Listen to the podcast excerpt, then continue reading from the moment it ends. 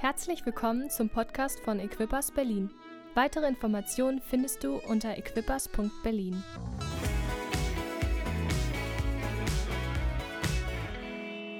Sehr cool. Wir beschäftigen uns im Moment mit dem Thema Dein nächster Schritt. Ist euch das aufgefallen? In den vergangenen Wochen. Wir haben über alle möglichen Dinge gesprochen, über dein nächster Schritt, was das bedeutet in deiner Beziehung zu Gott. Wir haben Dave Ferguson gehört, wir haben letztes Mal uns mit dem Thema Jüngerschaft ähm, beschäftigt, was es bedeutet, Beschneidung zu erleben, Veränderung in unserem persönlichen Leben ähm, zu sprechen. Und ich möchte heute mit euch in ein Thema hineingehen, was bedeutet, was bedeutet eigentlich dein nächster Schritt, wenn wir über Gemeinschaft reden, wenn wir über unser Miteinander, ist, ist okay, ich muss sie gleich sowieso auseinanderbauen. Ich danke dir, vielen, vielen Dank. Ein Applaus für unseren Christopher. Und irgendwo wünsche ich mir, dass ähm, ich möchte euch so ein, so ein paar Sachen hineinwerfen, vielleicht ein Gespräch beginnen. Ist ein bisschen schwieriges Gespräch, weil ich rede mehr, aber vielleicht habt ihr ein paar Feedbacks, die ihr mir geben wollt, ein paar Feedbacks in eurem Herzen, ein paar Gedanken. Ähm, so, es geht mehr um dieses ganze Thema zusammen. Wir hatten neulich hier eine Konferenz, ähm, da ging es um Gemeindegründung, dann ging es darum, hey, was, was können wir zusammen bewirken, wie können wir zusammenstehen. Aber dieses Thema Zusammen und Gemeinschaft haben im Kontext von Gemeinde hat einfach eine unglaublich große Bedeutung. Ich zeige euch mal eine Slide ähm, und hier geht es darum, Matthäus 28, ähm, da geht es so um diesen Missionsbefehl. Das haben wir oft in der Kirche gehört. Wir haben oft Slides darüber gehört. Hey, geht in alle Welt, macht die Menschen zu Jüngern, tauft sie im Namen des Vaters, des Sohnes und des Heiligen Geistes, lehrt sie alles zu bewahren, was ich euch geboten habe. Und wir wissen, es ist ein ganz wichtiges Thema irgendwo und ein ganz wichtiges Thema natürlich für uns als Kirche. Auf der einen Seite zu sagen, geh.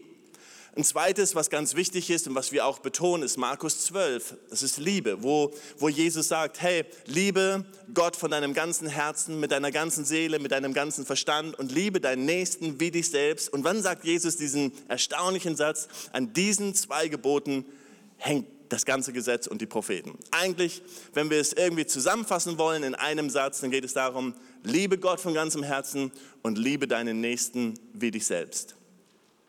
Aber was wir vielleicht manchmal außer Acht gelassen haben, ist Johannes 17. Und Johannes 17 gehört irgendwo auch dazu, wenn wir über unseren Auftrag reden und wenn wir über Gemeinde reden. Das sind so zwei Verse, die auch in unserer Vision wiederzufinden sind. Ja, wenn wir darüber sprechen, Ja zu Gott, Ja zu Jüngerschaft, Ja zur Gemeinschaft, Ja zum Dienen, Ja zur Verantwortung übernehmen, das liegt in diesen zwei Bibelversen. Aber Johannes 17, wir gehen auf die nächste Slide, da wissen wir, dass Jesus für seine Jünger betet. Das ist dieses Gebet der Einheit. Jesus betet für seine Jünger und sagt, hey, Vater im Himmel, ich bitte dich, dass sie eins sein mögen. Und ich bitte dich für alle, die durch sie zum Glauben kommen, dass sie eins sein mögen. Und so wichtig, dass wir über Einheit sprechen. Und jetzt könnten wir natürlich heute Morgen über die Einheit im Leib Christi sprechen. Das wäre ja richtig cooles Thema, oder? Ähm, aber darüber möchte ich nicht sprechen, sondern ich möchte über das Thema Einheit sprechen, was in unserem Herzen anfängt. Das Thema Einheit ähm, oder das Thema Zusammen, das Thema Gemeinschaft haben, ähm, was letztendlich in unserem Herzen anfängt. Gott hat diese Welt geschaffen und er hat Menschen geschaffen nach seinem Bilde. Gott hat gesagt, es ist, ich habe Lust, Menschen zu erschaffen. Und ich habe Lust, Menschen zu erschaffen, die nach meinem Bild sind. Und Gott hat diese Menschen geschaffen. Wozu hat Gott diese Menschen geschaffen? Gott hat diese Menschen geschaffen, um mit ihnen Gemeinschaft zu haben. Gott wollte Gemeinschaft haben mit Menschen. Er hat Menschen geschaffen, um mit ihnen zusammen zu sein. Und dann wissen wir, dann kam der Sündenfall. Und dann ist Gott in den Garten Eden gegangen und hat den Menschen gesucht. Gott hat den Menschen gesucht und hat gesagt, Mensch, wo bist du? Mensch, Adam, Eva, wo seid ihr? Weil die Sünde letztendlich den Menschen getrennt hat von dem, wozu er den Menschen eigentlich geschaffen hat. Und das war Gemeinschaft. Und dann wissen wir, dass Jesus kam und wir haben das gerade gefeiert im Abendmahl und, und Jesus ist gestorben. Er hat sein Leib hingegeben, das Blut ist vergossen, damit die Gemeinschaft zum himmlischen Vater wiederhergestellt ist. Gottes Idee von Anfang an war Gemeinschaft. Wenn wir, wenn wir über Bibel reden, wenn wir über das Wort Gottes reden, dann werden wir von Anfang an in der Bibel bis zum Ende in der Bibel werden wir sehen, es geht immer um Gemeinschaft. Es geht immer um zusammen zu sein. Gott wollte am Anfang den Menschen, oder Gott hat den Menschen am Anfang geschaffen und ihm zusammen zu sein. Und Gott wird ganz am Ende im Himmel wieder mit dem Menschen zusammen sein. Die Geschichte, die Bibel, die Geschichte von Jesus ist, ich tue alles, um das wiederherzustellen, um Gemeinschaft, um dieses Zusammensein wiederherzustellen. Und deswegen ist die Frage, die Gott stellt oder im Garten Eden gestellt hat, eine Frage, die er uns auch immer wieder stellt. Jürgen, wo bist du? Das war die erste Frage, die Gott gestellt hat. Wo bist du? Und letztendlich geht es darum, dass wir zusammen mit Gott leben. Gott mit uns. In, dieser, in diesem Zusammensein, in dieser Gemeinschaft, von der wir lesen, von der wir gehört haben jetzt, da liegt so viel Kraft.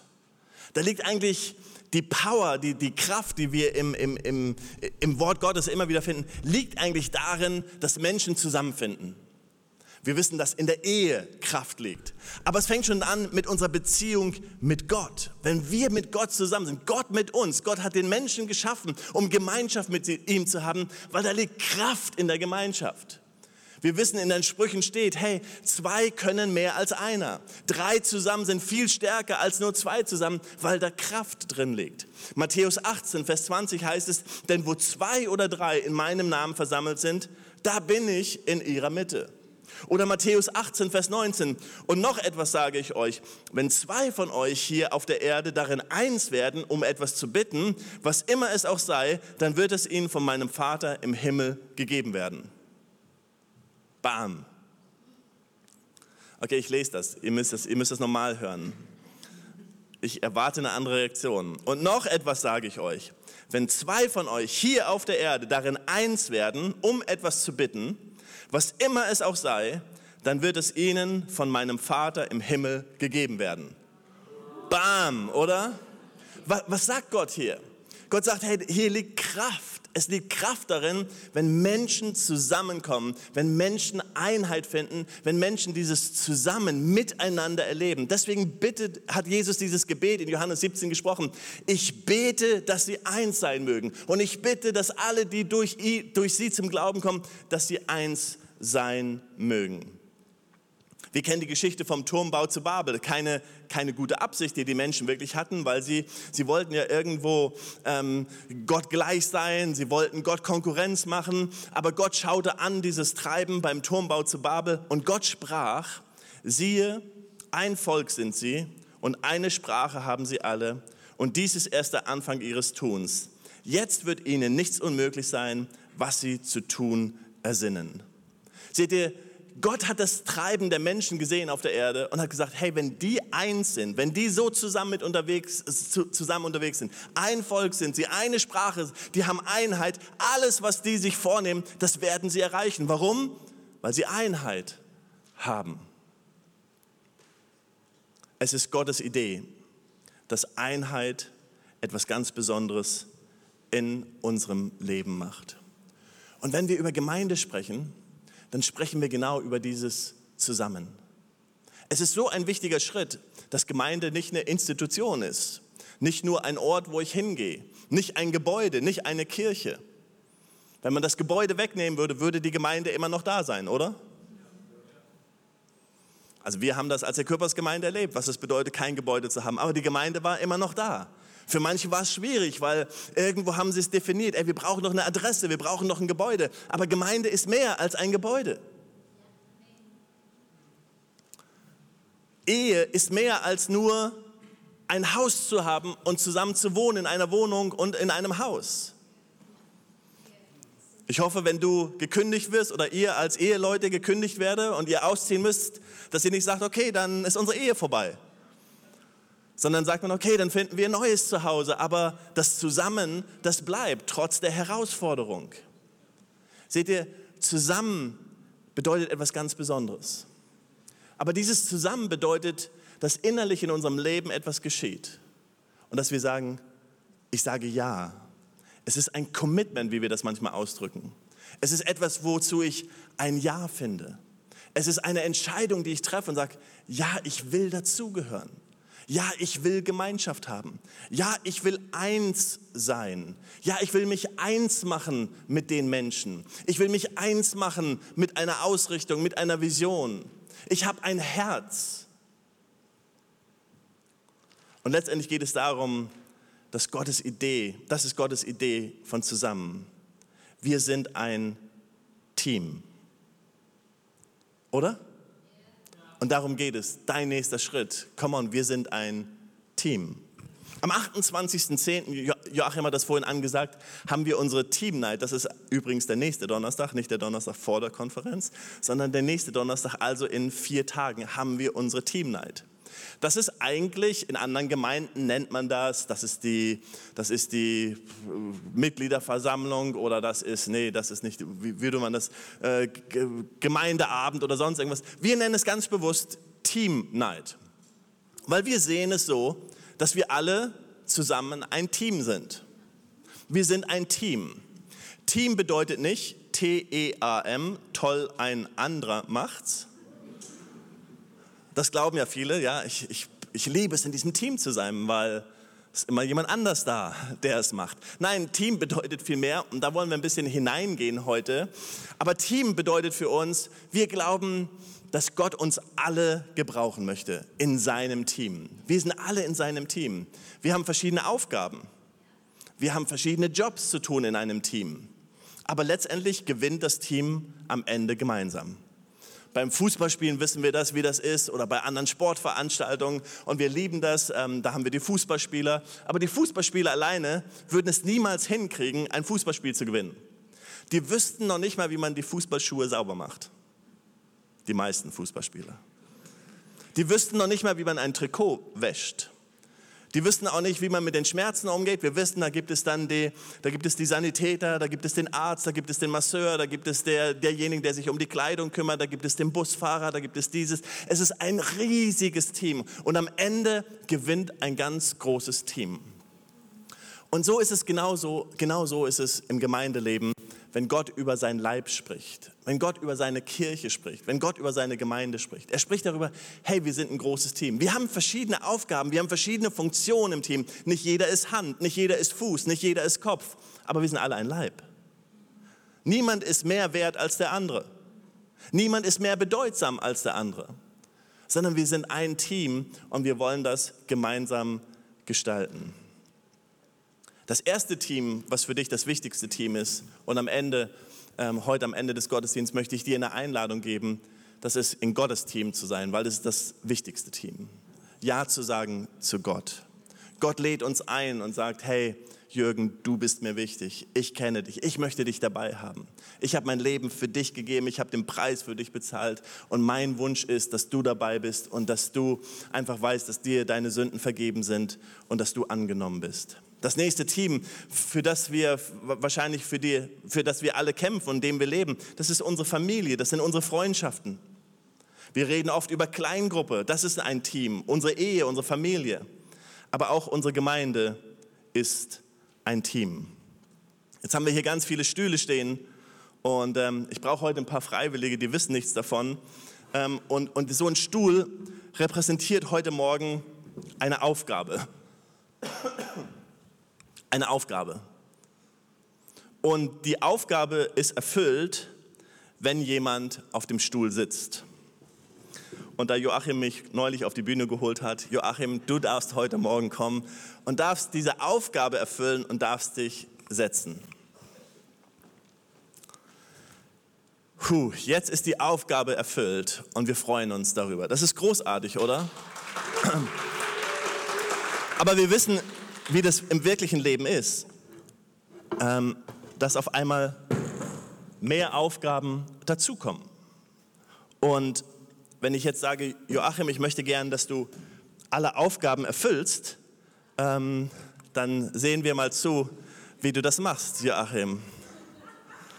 Und er verbiegt sich, er kann auch rumlaufen, er kann eins nach dem anderen machen, aber da könnten wir jetzt Hilfe dazu holen und Lara dazu. Lara wird zu, dazukommen und Joachim helfen, ähm, diese Aufgabe zu übernehmen. Und irgendwie schaffen sie es immer noch nicht. Und was wollt ihr machen? Sie rufen jemand, sie rufen jemand, das Team wird größer und wächst.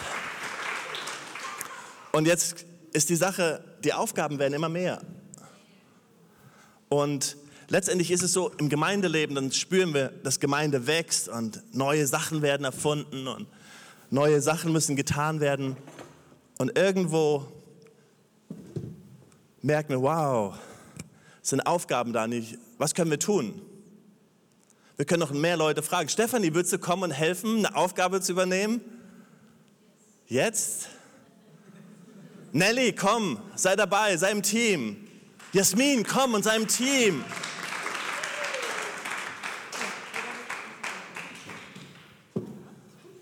Seht, das Team wird immer, das Team wird immer größer, die Aufgaben werden mehr und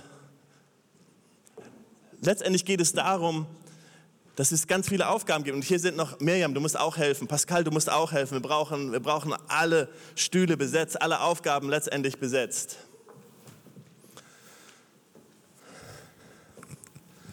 Puh, wir haben es gerade so geschafft, oder? Puh. Gerade so irgendwie. Lynn, willst du auch kommen und helfen? Seht ihr, jetzt kommt was. Jetzt kommt Lynn. Jetzt darf jemand von euch aufstehen.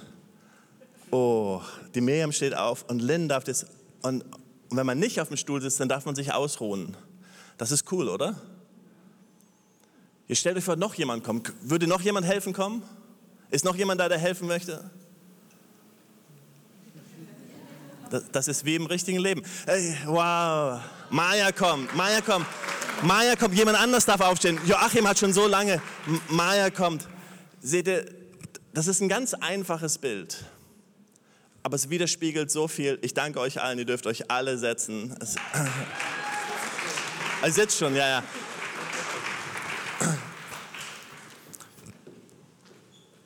Ich lese euch einen Bibelvers, der das ausdrückt. Matthäus 9, Vers 37. Da sagte er, das ist Jesus zu seinen Jüngern. Die Ernte ist groß, die Arbeit die ist groß. Da ist viel zu tun. Es gibt ganz viele Dinge, die zu tun sind. Aber es sind nur wenige Arbeiter da. Die Ernte ist so groß. Da gibt es so viel zu tun, so viel zu machen. Gott baut seine Kirche, wissen wir, und die Pforten der Hölle werden die Kirche nicht überwinden. Aber wenn Jesus in die Ernte geschaut hat, wenn er geschaut hat, was seine Kirche tun soll, wenn er geschaut hat, wie Menschen erreicht werden sollen, dann sagt er, wow, die Ernte ist groß, es gibt so viel zu tun. Es gibt Sachen zu tun, hier und da zu tun und, und das und jenes und, und das ist wichtig und, und das wäre auch noch cool zu tun und jenes wäre noch cool zu tun. Und dann sagt, aber Jesus, Jesus selbst sagt, unser Gott sagt. Aber wenn ich so hineinschaue und sage einfach, es sind zu wenig Arbeiter da. Merkt ihr den Schmerz? Merkt ihr, dass Jesus sagt, wow, ich wünschte mir, dass einfach noch mehr da sind, die mit anpacken. Und hier geht es nicht darum, uns ein schlechtes Gewissen zu machen, sondern es geht darum, ein Herz zu haben für die Ernte. Ein Herz zu haben für die Ernte. Ein Herz zu haben für das, worum es Gott geht. Es geht ihm darum, hey, zusammen können wir so viel erreichen. Zusammen können wir so viel bewegen wie, wie wir das vorhin zitiert haben aus Sprüchen, hey, wenn zwei zusammen sind, ist es cool. Wenn drei zusammen sind, das wird immer stärker. Umso, wir wissen das bei einer Schnur oder beim Seil, bei einem, äh, bei einem Seil, umso mehr da, dabei sind, umso mehr miteinander verknotet sind, um, umso stärker wird die ganze Sache. Seht ihr, wenn wir über Gemeinschaft reden und über unseren nächsten Schritt reden, dann geht es darum, ähm, dass Gott uns ruft in seine Ernte. Ich möchte in einen Bibelvers zurückspringen, den habe ich vorhin überspringen, und das ist Johannes 3, Vers 22. Ähm, da heißt es, danach kamen Jesus und seine Jünger in das Land Judäa, wo er eine Zeit mit ihnen verbrachte. Danach kamen Jesus und seine Jünger in das Land Judäa, wo er eine Zeit mit ihnen verbrachte. Hier steht das griechische Wort diatrebo. Diatrebo. Und Diatrebo, dieses Wort, dieses Zeit, dieses Wort Gemeinschaft zu haben oder Zeit miteinander verbringen, bedeutet sich abzurubbeln, miteinander Zeit zu verbringen. Und das, was wirklich geschieht, ist, wenn wir mit Jesus, wenn wir, wenn wir, wenn wir mit Gott Gemeinschaft haben, wenn wir mit ihm zusammen sind, ist, dass wir von ihm abruppeln. Dass wir so werden wie er. Und deswegen ist es so wichtig und deswegen sprechen wir nicht darum, du musst deine Bibel reden, sondern wir reden darüber, es ist cool, die Bibel zu lesen, weil wenn wir Gemeinschaft mit Jesus haben, dann rubbelt er bei uns ab und wir werden mehr wie er und das ist sein großes Ziel. Und wisst ihr, die größte Veränderung, die größte Jüngerschaft in unserem Leben, das, was am meisten passiert, wenn wir unterwegs sind und die Veränderung, wie wir das auch letzten Sonntag gehört haben, ist, wenn wir in so einem Cluster hier sind, wenn wir in so einem Team sind, wenn wir miteinander unterwegs sind, dann merken wir, wir verbringen Zeit miteinander. Die Corona-Krise hat uns eins gelehrt. Alleine zu sein ist nicht gut und nicht gesund. Seid ihr da? Alle Psychologen sind sich darüber einig, es ist nicht gut für den Menschen allein zu sein. Es ist nicht gut für die Kinder, es ist nicht gut für Jugendliche, es ist nicht gut für Ehepaare, es ist nicht gut für Familien, es ist für niemand gut, alleine zu sein. Es ist einfach nicht gut. Weil Gott hat schon am Anfang gesagt, wenn wir die Bibel lesen, es ist nicht gut für den Mensch, alleine zu sein. Sondern es gehört etwas dazu. Und deswegen reden wir über, hey, wie, was könnte mein nächster Schritt sein? Was könnte dein nächster Schritt sein? Unser nächster Schritt könnte sein, dass wir sagen, wow, eigentlich müsste ich Teil eines Teams sein. Ich müsste Teil eines Teams sein, weil im Team, da ruppelt man und, und da arbeitet man miteinander. Ich habe noch kein Team bei Equippers erlebt, das ist, weil wir, weil wir mit Menschen arbeiten, was kein Problem hatte. Ich weiß nicht, wie es in anderen Kirchen ist. Es kann sein, dass es in anderen Kirchen Probleme gibt, äh, Teams gibt, die keine Probleme haben. Aber bei uns ist das so, in jedem Team gibt es Probleme. Ich habe noch keine Ehe bei Equippers erlebt. Und wenn ihr eine Ehe habt, wo das anders ist, dann kommt nachher auf mich zu. Ich habe noch keine Ehe bei Equippers erlebt, wo es noch nie Herausforderungen gab. Aber man arbeitet sie durch. Man arbeitet weiter. Man ist in einem Team. Man ist miteinander unterwegs wir möchten dir gerne, ich möchte dir gerne eine Herausforderung geben, dass wir Team und dass wir miteinander ganz neu denken. Wie gesagt, Team bedeutet nicht toll, ein anderer macht's, sondern Team bedeutet, mich hineinzugeben in das Erntefeld Gottes und zu sagen, wow, ich kann Verantwortung übernehmen. Ich möchte euch ein anderes, eine andere Grafik kurz zeigen, weil ich glaube, das ist wichtig, dass wir verstehen, wenn wir miteinander unterwegs sind. Jetzt reden wir ein bisschen über das Abrubbeln. Patrick Lencioni hat ein Buch geschrieben. Er nennt dieses Buch oder er nennt sein Team mein Traumteam. Wer möchte Teil eines Traumteams sein? My Dream Team. Ja, ich bete immer noch für meine Fußballmannschaft, dass die irgendwann diesen Wunsch haben, ein Traumteam für mich zu werden. Aber bis jetzt klappt das irgendwo nicht. Ähm, aber einfach weiter beten, oder? Aber er spricht darüber, hey, es gibt so fünf Dinge in unserem Leben, so typische Teamkrankheiten, die wir vielleicht oft erleben. Und er fängt damit an, das, was das Wichtigste ist, das Allerwichtigste in einem Team ist, in einer Gemeinschaft, in einem Miteinander, das ist natürlich Vertrauen. Und die Krankheit wäre dann fehlendes Vertrauen. Kann es sein, ich möchte dir die Frage stellen, kann es sein, dass du nicht vertraust und deswegen Schwierigkeiten hast, in Gemeinschaft zu kommen? Das fängt an mit Gemeinschaft mit Gott, Gemeinschaft mit anderen, Freundschaften. Aber es hat auch etwas damit zu tun, vielleicht sich einfach hinzusetzen, okay, ich übernehme einfach, ich übernehme einfach so einen Stuhl, so eine Aufgabe. Ich übernehme einfach so einen, so einen leeren Stuhl. Fehlendes Vertrauen hängt, hängt oder fehlendes Vertrauen bringt uns dazu, dass wir uns oft zurückziehen und den Schritt nicht gehen. Das nächste, ähm, was er beschreibt, ist Angst.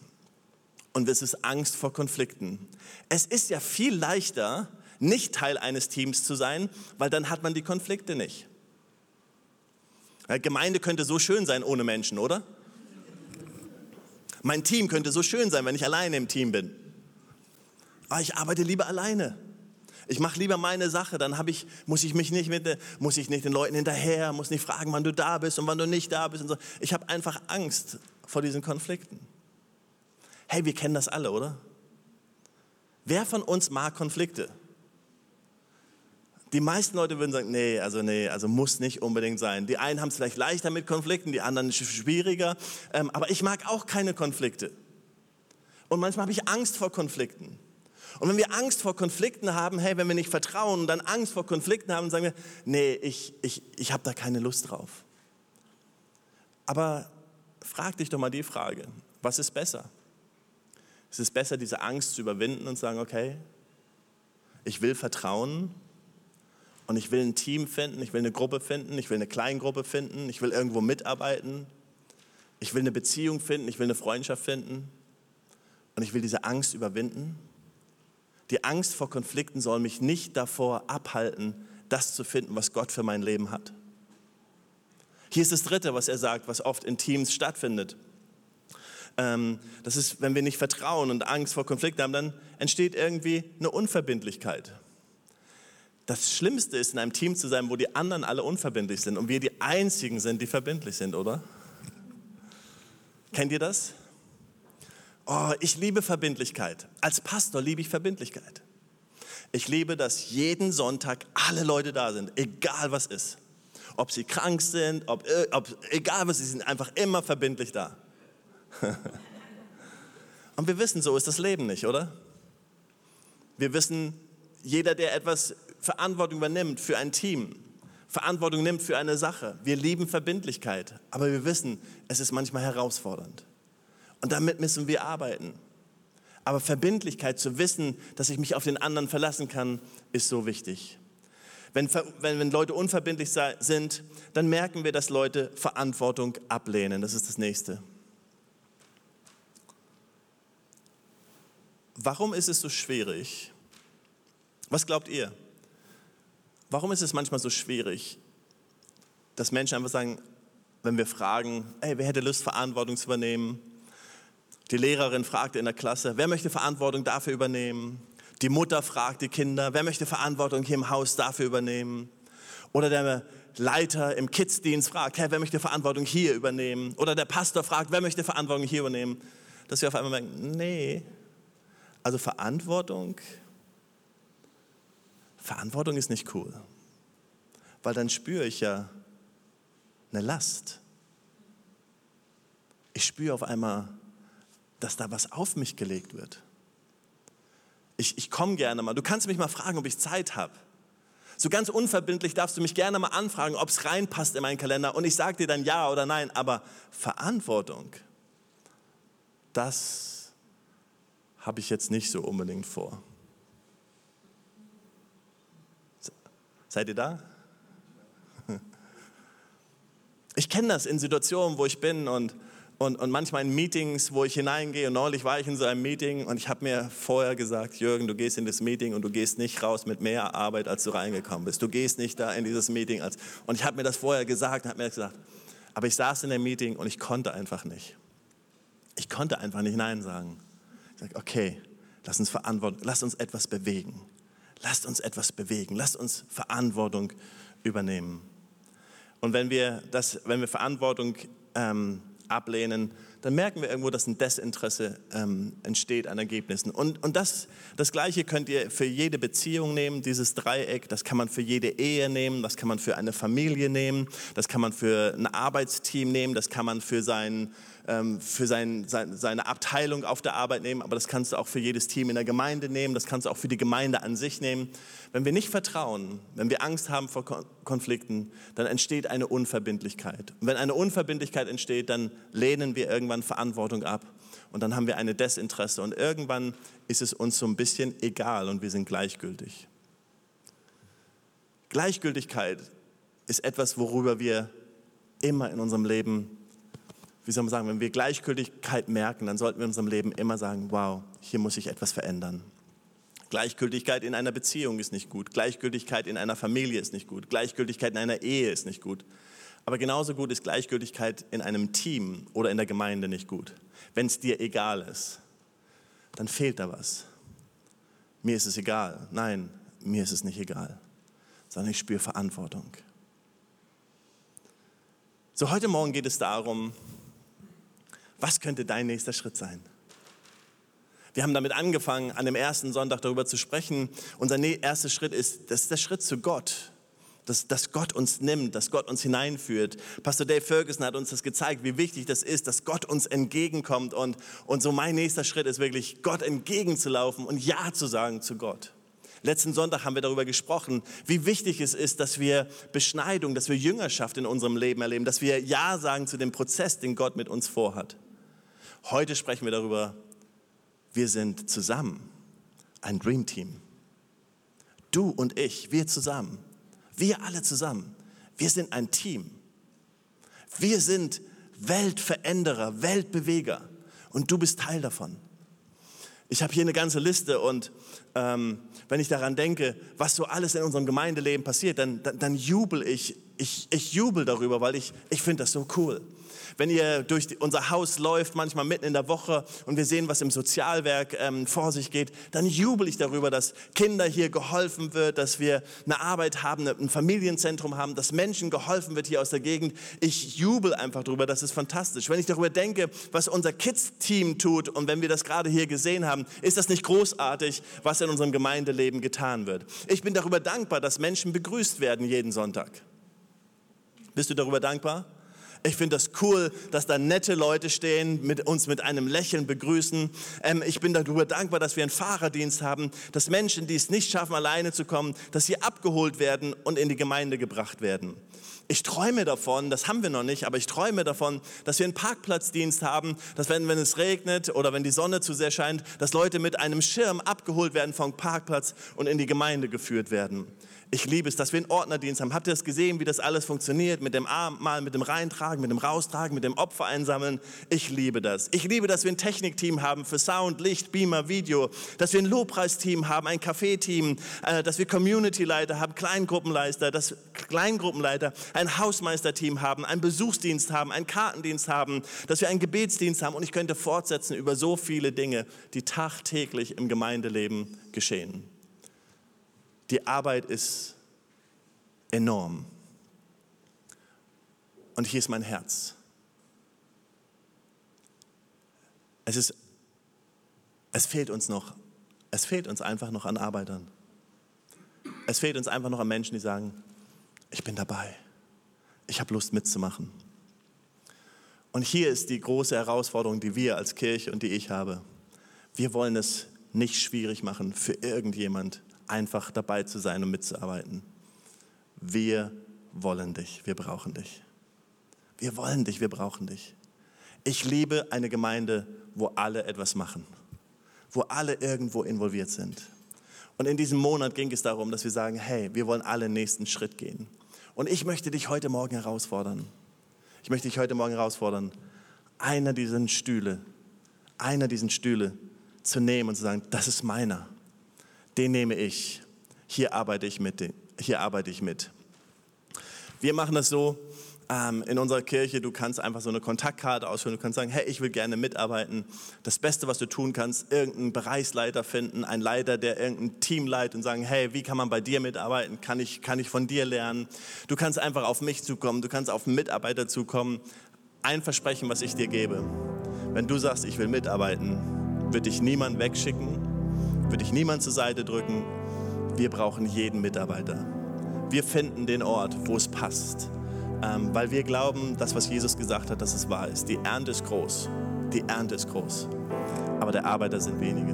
Und weil wir Erwartungen haben, ähm, heute sind wir sind noch so in den Herbstferien, wir haben das erlebt, aber weil wir das sehen, was Gott tut und in den letzten Wochen getan hat, weil wir sehen, dass Menschen zum Glauben kommen, dass Gemeinde Woche für Woche wächst, weil wir glauben, dass Gott etwas Großartiges vorhat, wissen wir, wir brauchen jede Hand.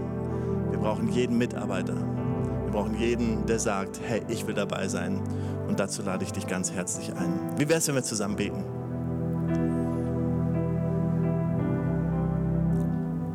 Danke, Jesus, dass du uns einlädst als allererstes in die Gemeinschaft mit dir dass du uns wirklich einlädst, Gemeinschaft mit dir zu haben, mit dir zusammen zu sein, mit dir unterwegs zu sein. Wir danken dir, dass du dein Leben für uns gegeben hast, alles gegeben hast. Und ähm, wir schätzen das so sehr. Und wir wollen dir nicht dienen, weil wir dir irgendetwas zurückzahlen könnten. Wir wollen dir nicht dienen, weil, weil es irgendein Druck ist, der erzeugt wird. Sondern Jesus, wir wollen dir dienen, weil wir deine Vision verstehen und dein Herz verstehen. Wir wollen dir dienen, weil die Ernte reif ist, wie du es sagst. Weil die Ernte groß ist, wie du es sagst. Und ich bitte dich einfach, dass du so ein Feuer in uns anzündest, dass wir ganz neu ein Herz bekommen, unser Leben als ein wohlgefälliges, heiliges Opfer dir zur Verfügung zu stellen. Danke, Jesus. Weitere Informationen findest du unter equippers.berlin.